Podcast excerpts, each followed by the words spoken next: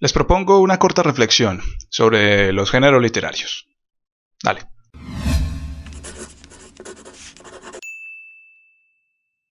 El otro día en el taller, uno de los talleristas nos trajo eh, su nueva novela, que eh, al parecer tiene un tono fantástico y tiene un protagonista que es un chico, es un joven.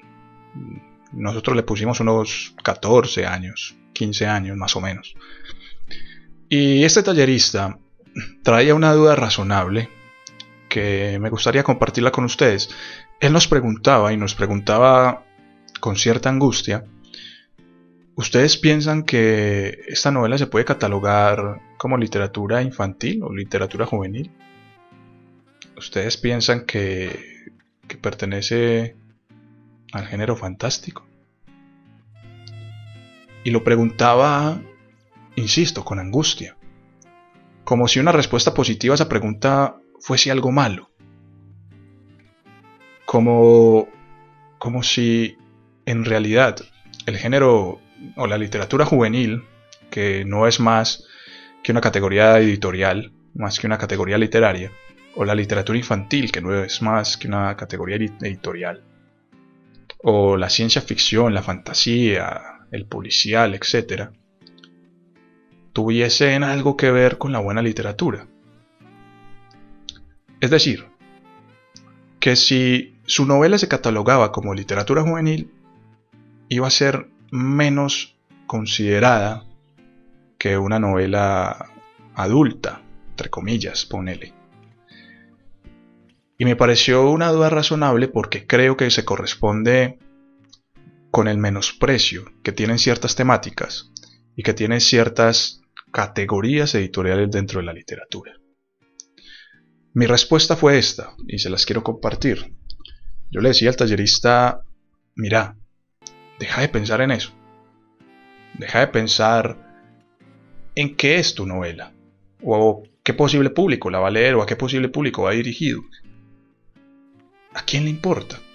A no ser que te vayas a presentar a un concurso de literatura juvenil o de literatura infantil donde hay ciertas reglas estipuladas, bueno, pensa en esas reglas. Pero a priori no nos debería preocupar en qué categoría va a caer nuestra novela.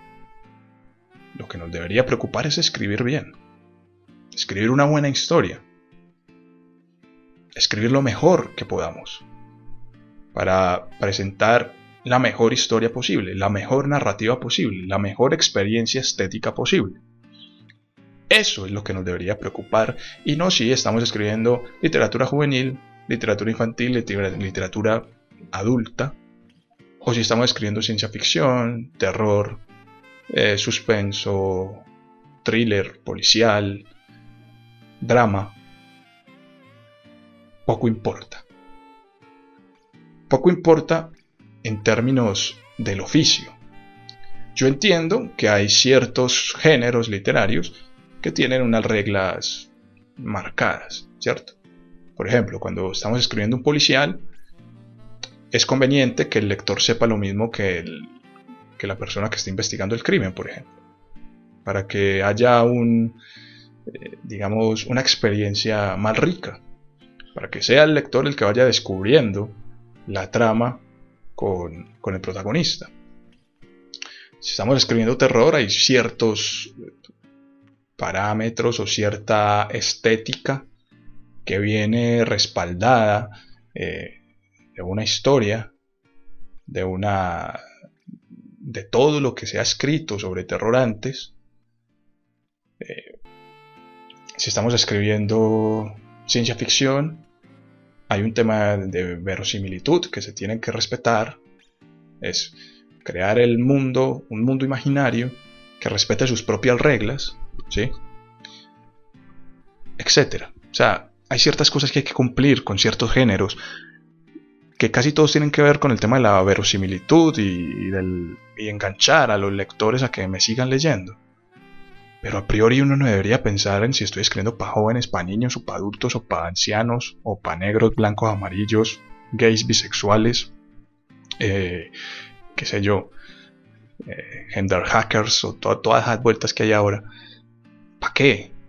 O sea, esas clasificaciones de literatura femenina o literatura feminista, o literatura infantil, o literatura LGTBI, o literatura multigénero, o qué sé yo, literatura trans, que he visto talleres de literatura trans, yo dije, ¿qué les enseñan?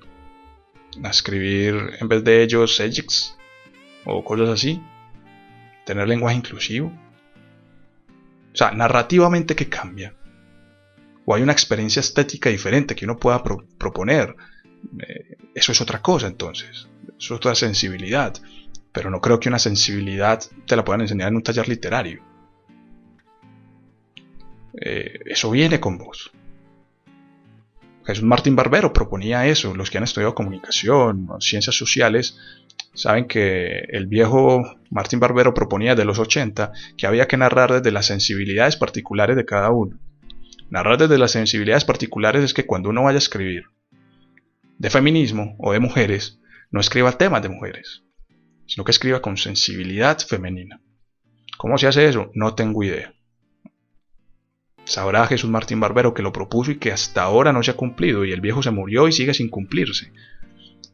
Eh, podríamos mencionar algunos ejemplos más o menos cercanos a eso. Por ejemplo, la teta asustada de, eh, esta señora Yosa en Perú puede estar narrada en sensibilidad femenina, ¿cierto? Y quizás eso es lo que se busca.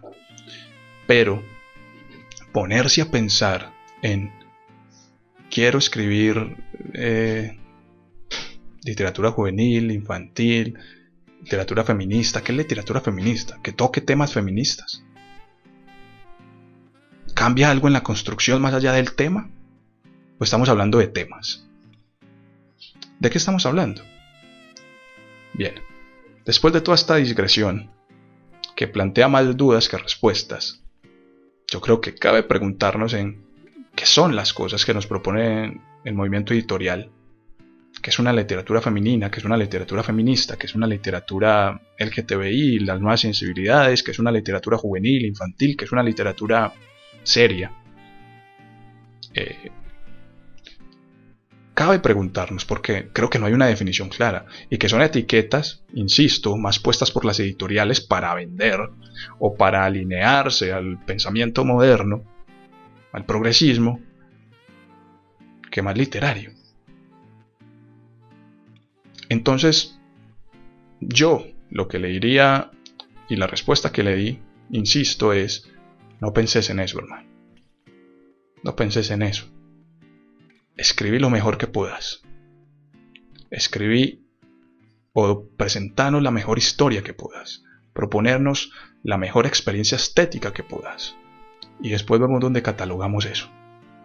Si la historia es buena, va a funcionar. No importa si lo catalogan de juvenil, infantil, feminista, femenino, LGTBI o lo que sea. No importa dónde lo cataloguen después. Si la historia es buena, la gente la va a leer. Punto.